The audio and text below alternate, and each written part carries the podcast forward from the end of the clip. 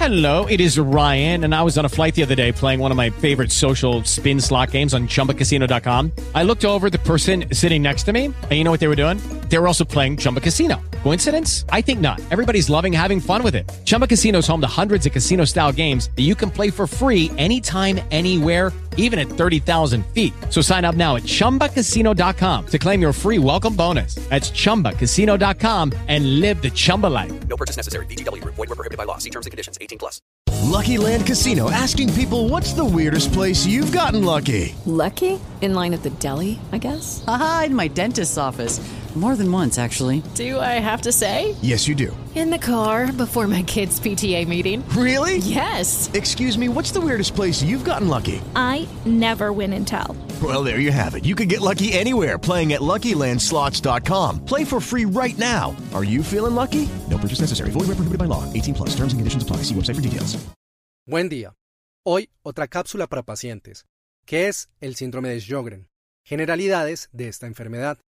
El síndrome de Sjögren es una enfermedad autoinmune que se puede dar a cualquier edad, siendo más común en mujeres entre los 40 a 60 años. La causa de esta enfermedad es desconocida. La producción de proteínas anormales de la defensa causa reacciones y daño contra el tejido propio.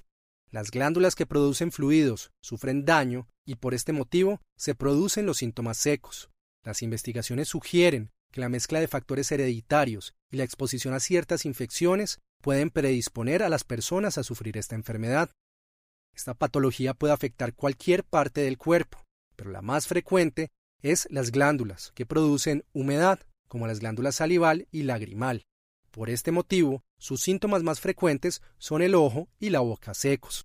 También se pueden experimentar síntomas secos en vías aéreas, piel y genitales, e incluso tener reflujo gastroesofágico.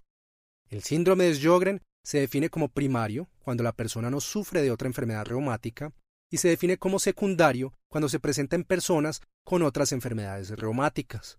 Alrededor de la mitad de los pacientes con síndrome de Sjögren padecen alguna otra enfermedad autoinmune, como la artritis reumatoide o el lupus eritematoso sistémico.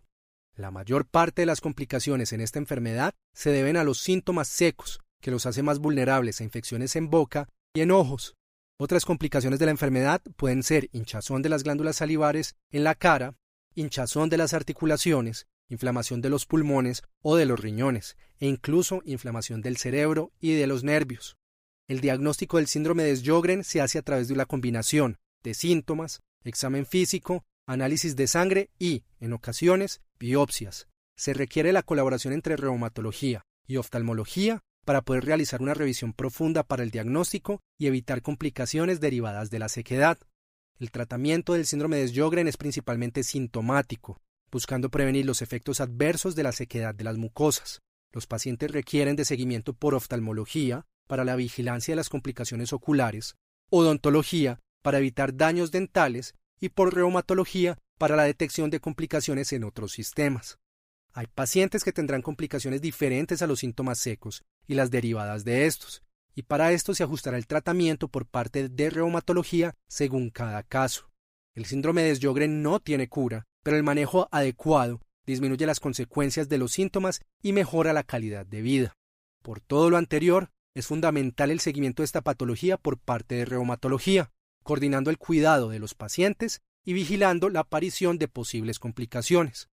Los esperamos con información concisa y de utilidad en una próxima cápsula.